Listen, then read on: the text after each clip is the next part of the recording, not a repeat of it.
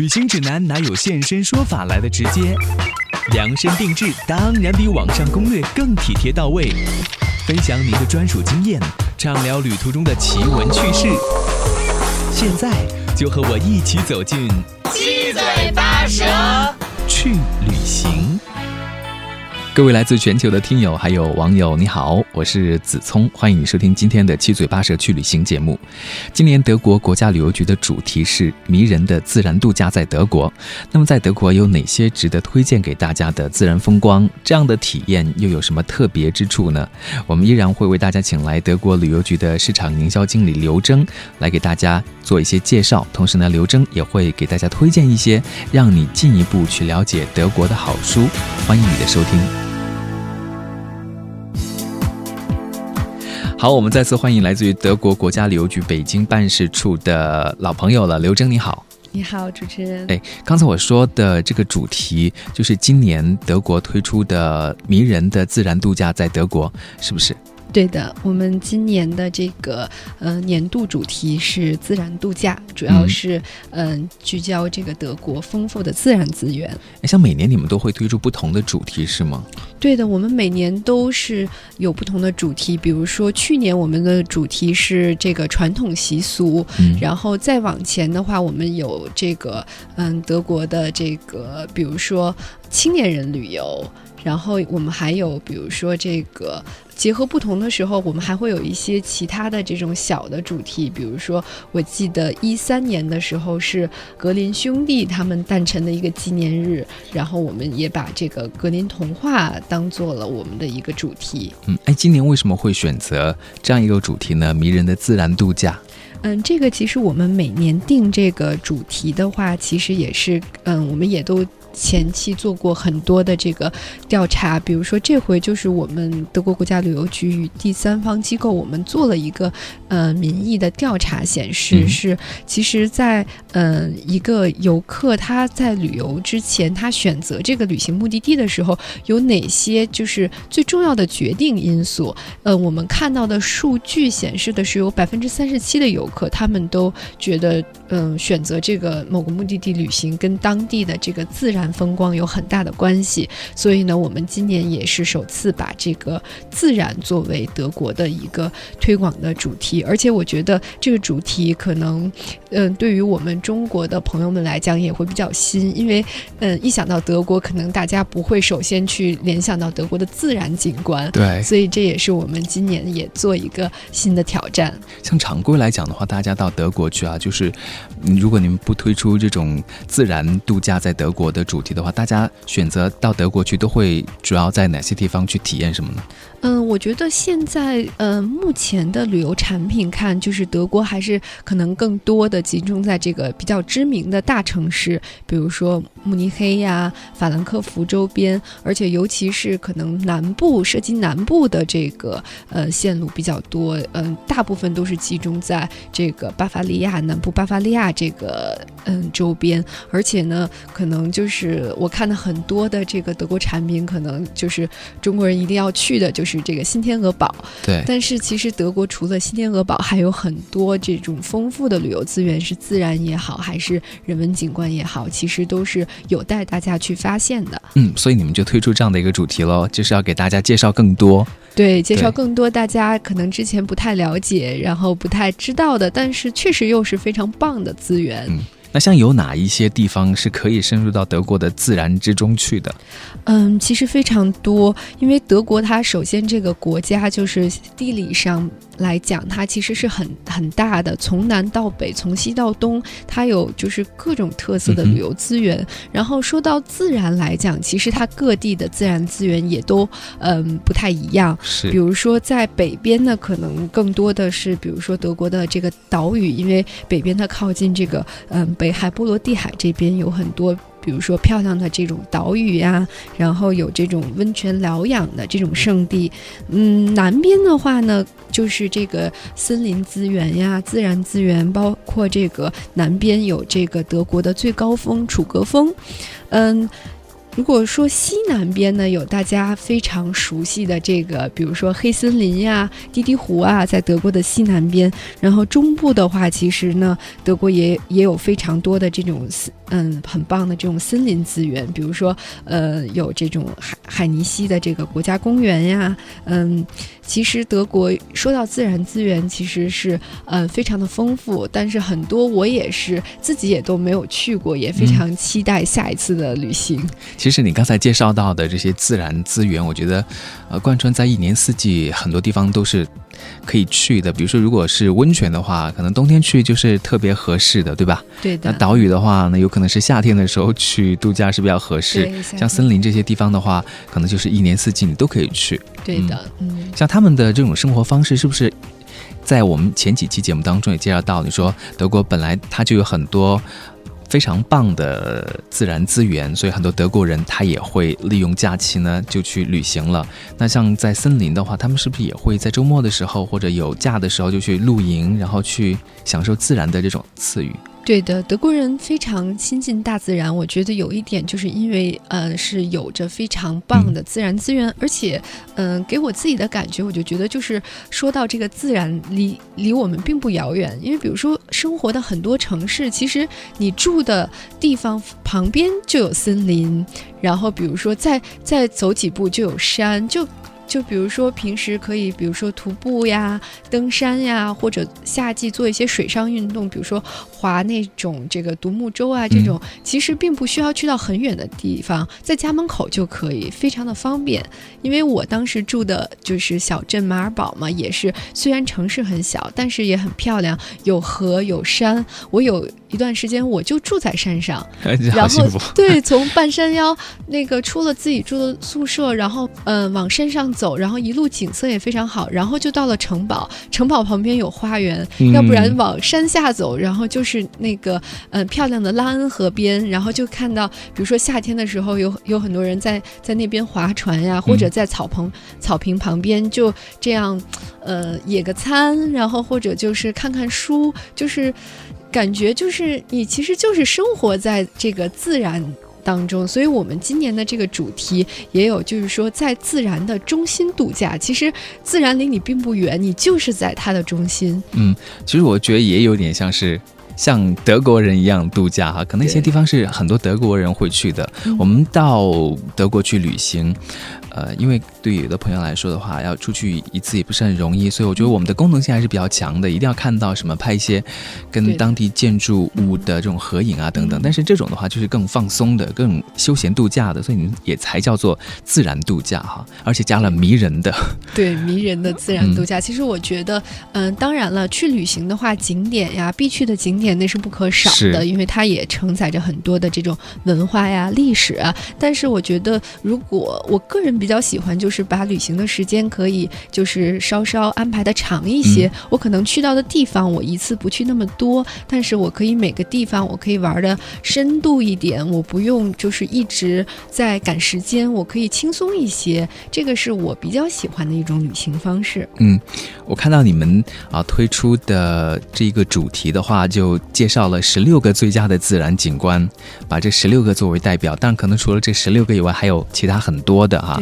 那你们列出来的这些十六个的话，有没有哪些是你自己去过的？我其实特别特别的遗憾，就是这 十六个里面还我都还没有去过，因为这些也是比较嗯稍稍小众一点的这个旅游资源，所以呢，嗯，比如说，但是有很多都是我非常想去的，比如说像这个这个。贝希特斯加登，也就是国王湖所在的城市的这个国家公园，还有像是这个图林根州，德国东部图林根州有一个这个海尼西国家公园，那里有一个我特别想尝试的，就是那个树冠，在树冠上行走。那个因为我之前有朋友去过，拍过那个照片，然后我被他的那个照片的那个视角就震撼了，因为他是在这个原始，相当于在原始森林的屋顶上行走，你是站在高。高有四十四米、长百米的一个就是树冠路径上，等于你就是站在树冠上行走，然后俯瞰着这个非常壮观的这种森林资源。所以，呃，有很多都是我特还没去过，但是特别想尝试的。等于说，你就是人猿泰山一样的，在跟森林结合在一起。对的，包括像这个，像萨克森州有一个这个萨克森小瑞士国家公园，这个，呃，这个地方也是在这个我们十六个最佳自然景观中被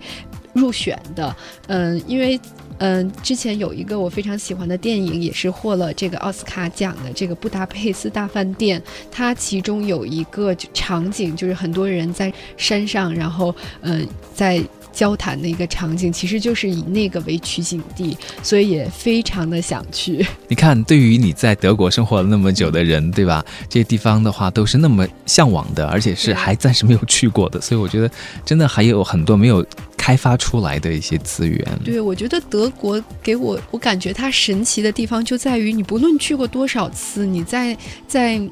在那边生活了多长时间，总有一些新的东西是值得你去发现或者你想体验的。像我其实除了在德国生活的那段时间，我工作以后，因为这个工作的关系，我也每年至少要去几次德国，然后各个地方去考察。但是即便是这样，还有很多很多我还没有去到过的非常漂亮的地方等待着我下一次去。对，我觉得这样的结合挺好，就是游客会去一些知名的景点，然后再。结合一下这种自然之旅啊，在自然的怀抱当中去感受另外的一种德国。对的，嗯，那他们一般会根据什么样的喜好或者方式来选择不同的这种自然景观？可不可以给大家也做一些介绍呢？嗯，我觉得主要是，嗯，根据不同的这个人群，他们会有，比如说自己的这种不同的喜好。比如说，有的喜欢这个登山呀、徒步做这种运动的人，他就可以选择，比如说德国的山地呀、森林这个地区来来一个徒步。然后，包括就是，嗯，我也很向往的有一个就是哈茨山脉有一个这个，呃，非常棒的一个徒步的线路。然后，那个那个地方特别之处就是它有一。个女巫的文化有每年有一个女巫节，然后你会在女巫小径上，就是嗯徒步，就是很神话、很童话的感觉。现在可以过去算命吗？女巫？这个这个我还没有感受过，但是就是我之前看过图片，就可能到那个女巫节的时候，你可能真的会在呃，有可能真的会在林子里看到装扮成女巫的这个形象，我觉得也挺刺激的，蛮像狂欢节的感觉。对的。然后，嗯，如果夏季的话，像比如说我们带着小朋友、家庭带着小朋友出去玩的这种亲子的这种线路的话，就可以考虑去一些，比如说，嗯，国家公园呀、自然公园呀。因为像德国的很多的这种自然公园，它有的是有这个，比如说野外训练营呀，或者有一些自然系列的这种主题公园啊，这种小朋友去体验呀，我觉得，嗯，还是挺适合的。包括如果有喜欢，比如说。喜欢水、亲水的这种客人，你可以选择，比如说莱茵河的这个游船呀、自驾呀，然后或者是在这个就是海岛，去德国的夏天的时候，可以去德国的一些海岛，非常的凉爽，然后进行一些水上的活动。我觉得可能性还是非常多的。根据你自己不同的喜好，你可以找到嗯属于你的那一款。好，那像大家如果想要到德国去感受迷人的自然度假的话，他们是自己就可以去了。还是说，在国内联系旅行社，或者在德国当地就有一些呃地界或者旅行社给大家做这种深入自然的安排呢？嗯，我觉得都有。像呃，现在越来越多的旅行社，包括还有一些做户外的这个呃旅行社，他们也有就是。慢慢的加入很多德国相关的这种自然的产品，嗯，在这个如果想跟团的话，在这个市面上也可以找到相关的产品。当然，我们嗯这个选出来的这个嗯最佳的自然景观，可能在对于中国来讲会就是稍微有些小众，可能有的产品里是找不到的。但是如果是自由行的这个客人，如果他本身有着非常的就是比较丰富的这种旅行经验，他的这个。呃，语言也没有问题，他可以，嗯，之前做攻略，在我们的这个就是德国家旅游局的官方网站上，其实我们有一个专门的那板块，就叫做嗯。德国自然，所以这里面嗯为大家列出了德国的这个众多的旅游资源，然后这些嗯。比如说一些徒步呀、骑行的线路，包括一些就是相关的联系方式，大家也可以，如果自由行的客人也可以自己来这个联系，然后来安排。当然也有很多这个旅行社呀、地接社啊，他们都都是可以可以做这方面的。对，那在安全性方面呢？嗯，安全性我觉得，嗯，基本上一些比较缓和的这个，就是比如说我们就是在森林里啊徒步呀，大部分的这个地区都是它的路面都是很平缓的，没有一些没有就是说大家想象的很危险，还有一些比如说这个可能，呃，路途稍微难走一些的路段呢，嗯，倒是。可以在当地呢有这个专业的这种这个领领队啊，专业的这个教练带着你一起来走，嗯，所以就是根据不同的人群，他其实都能找到适合自己的。比如说喜欢这种运动的，他可能自己体能也比较好的，可以挑战一些高难度的，然后可以找到当地专业的教练带着你。然后如果是比如说我们就是自己家里啊出去玩啊，有老人呀有小孩，我们就去比较缓和的，嗯，缓和的一些，比如。比如说这个森林呀，然后一些公园呀，然后去这个去感受，都是可以的。嗯，因为我在想，就是有那么多迷人的自然风景，然后最后呢选择出来这十六个，所以这十六个应该是非常经典的，就是特别值得推荐给大家的。对，非常有代表性。嗯嗯，那像刚才刘真给大家介绍到，就说德国的这些自然风景那么的好，你们是不是在？保护自然环境方面，其实也有很多的这种举措，或者有一些措施，让这个环境可以一直美下去。对的，德国人的环保意识其实非常的强。单从就是从生活中可以看到这种，比如说垃圾分类。嗯，对于垃圾分类来讲，德国人分的就非常的细致。我刚搬到嗯自己嗯从宿舍搬出来住的时候，看到那个就是我的房子前面。并排着好多个这个垃圾桶，上面写着就是各种垃圾要怎么怎么分。其实当时还哦觉得好迷惑，后来发现他们真的分的非常的细致，而且大家都很自觉。就是三种嘛，就有厨余啊，可以回收和不可以回收的这种。那像在德国，你看到的那个各种各样种类的有哪些啊？比如说，嗯，厨余算一种，还有比如说，嗯。纸质的呀，或者玻璃的呀，或者你有其他不知道该放在哪儿的，它有一个就是叫其他垃圾的地方，unknown。对，而且你你如果你你放错了的话，如果刚好有邻居德国邻居看着你的时候，然后你放错了，然后人家就会。真的会就是上前给你指出来说你你这样放不对，然后你再重新来弄，就是大家的这方面的意识是很强的。嗯嗯，那你刚才介绍到的是一般对德国人来说，他们自己每个人在生活当中的这种环保的理念，那对于这种自然环境的保护的话，是不是呃也有一些这种措施啊？嗯，自然环境的保护，我觉得。自然的这个保护应该是从就是生活中一点一滴的这种积累来来形成的。嗯，我自己还有一个比较深的感触，就是这个我之前有一次去到德雷斯顿，德雷斯顿它有一个就是大众辉腾的一个玻璃工厂，那个工厂就建在这个德雷斯顿的市中心。当时就是不了解的时候，觉得哎，一个工厂建在市中心，这个得是对环境多大的一个破坏啊！但是当我站在那个工厂前面，我就完全理解了，而且很感动。他的那个嗯，工厂虽然是工厂，但特别特别的安静。然后就旁四周都是绿地，然后很干净。呃，而且让我最感动的一一件事就是他那个工厂，嗯。它因为是玻璃的嘛，它怕这个，呃，比如说有鸟飞过来撞在它的那个墙壁上，它它就是常年一天二十四小时都在这个这个四周墙壁上，嗯，模拟通过音响模拟这种鸟鸣的声音，所以也也是一种警示，就是说这样。那个飞过来的鸟不会撞上，而且就是，呃，你不会站在前面，你不会感觉哇，它它是一个很喧嚣的工厂，它就是融入在这个呃美好的这个景色中的一个一个风景线，所以这也是我觉得当时觉得这个德国的这种工业呀和这个自然的一个非常好的一个结合。嗯，所以难怪会有那么多迷人的这种自然景观了哈。其实从比如说民众的这种环保的态度，然后到呃工厂，其实就是政府企业的这种要求哈，都对环境有一定的。保护的这种措施或者重视的态度，嗯，对，我觉得态度很重要。其实，在德国就真的能看出他们对于自然、对于环境的这种，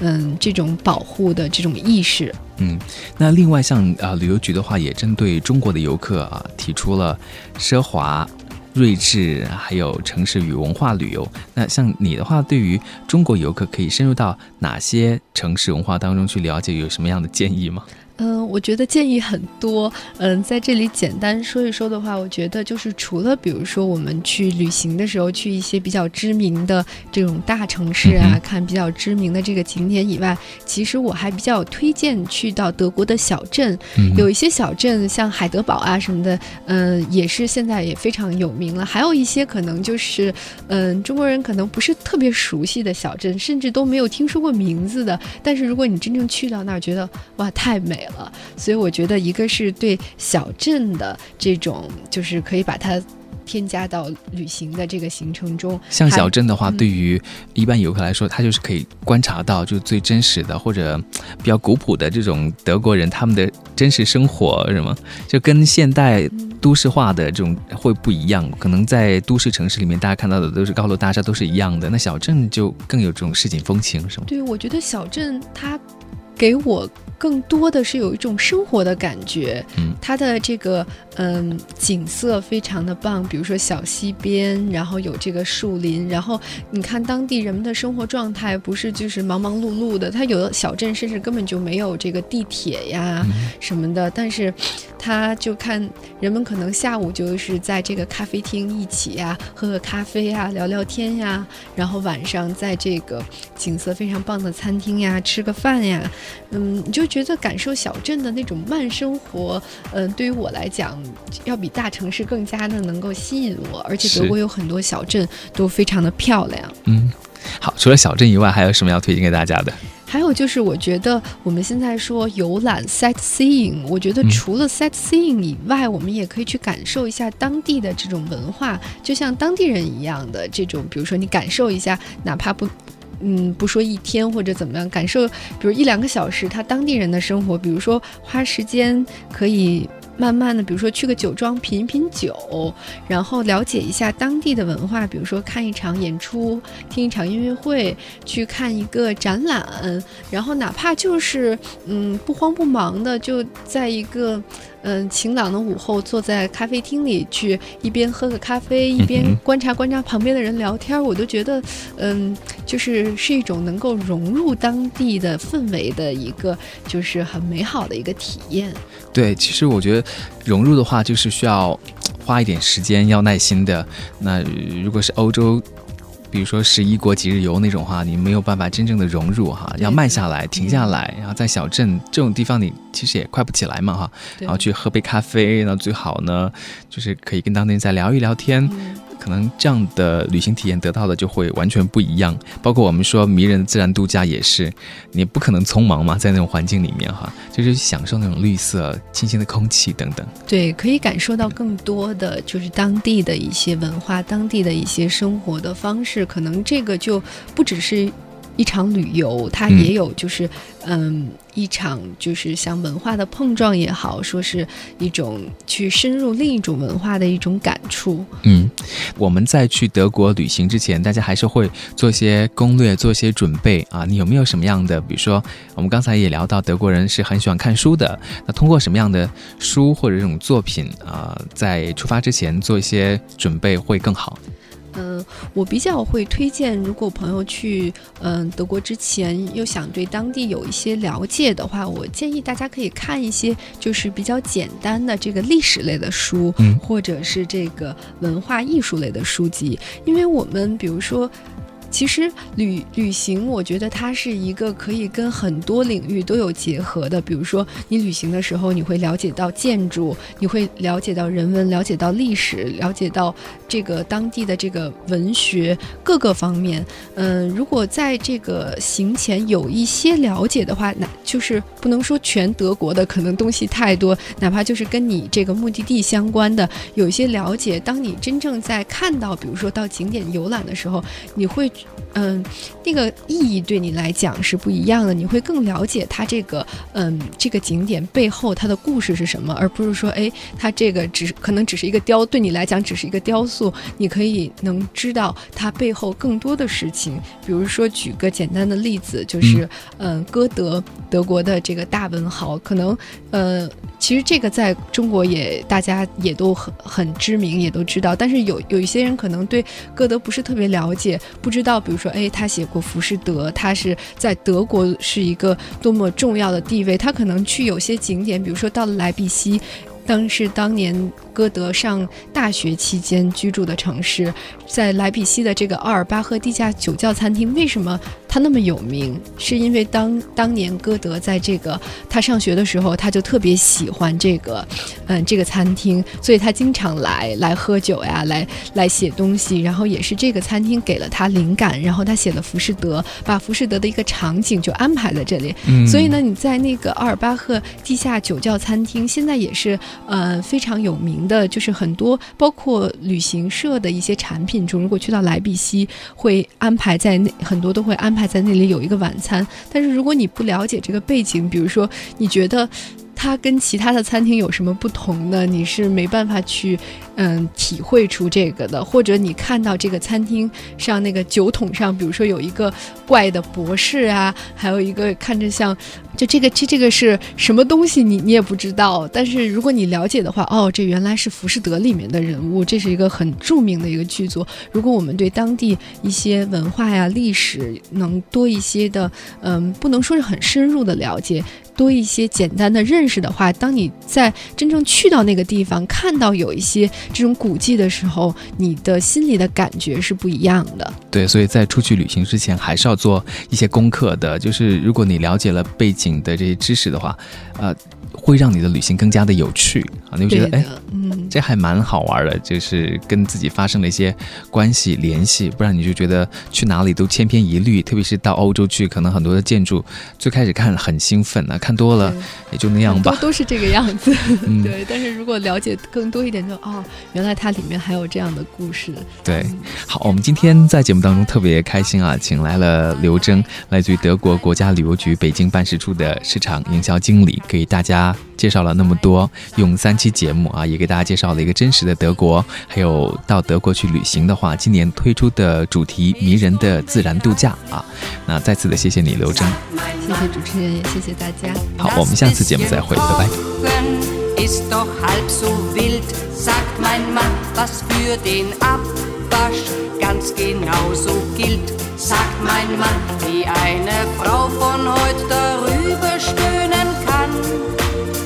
ihm ein Rätsel, sagt mein Mann. Und was mein Mann sagt, stimmt haargenau. Ich muss das wissen, ich bin ja seine Frau.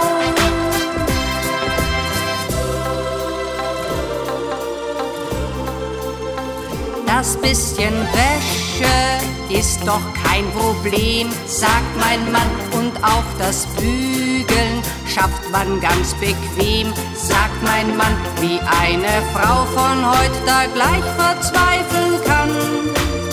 ist nicht zu fassen, sagt mein Mann. Und was mein Mann sagt, stimmt haargenau. Ich muss das wissen, ich bin ja seine Frau.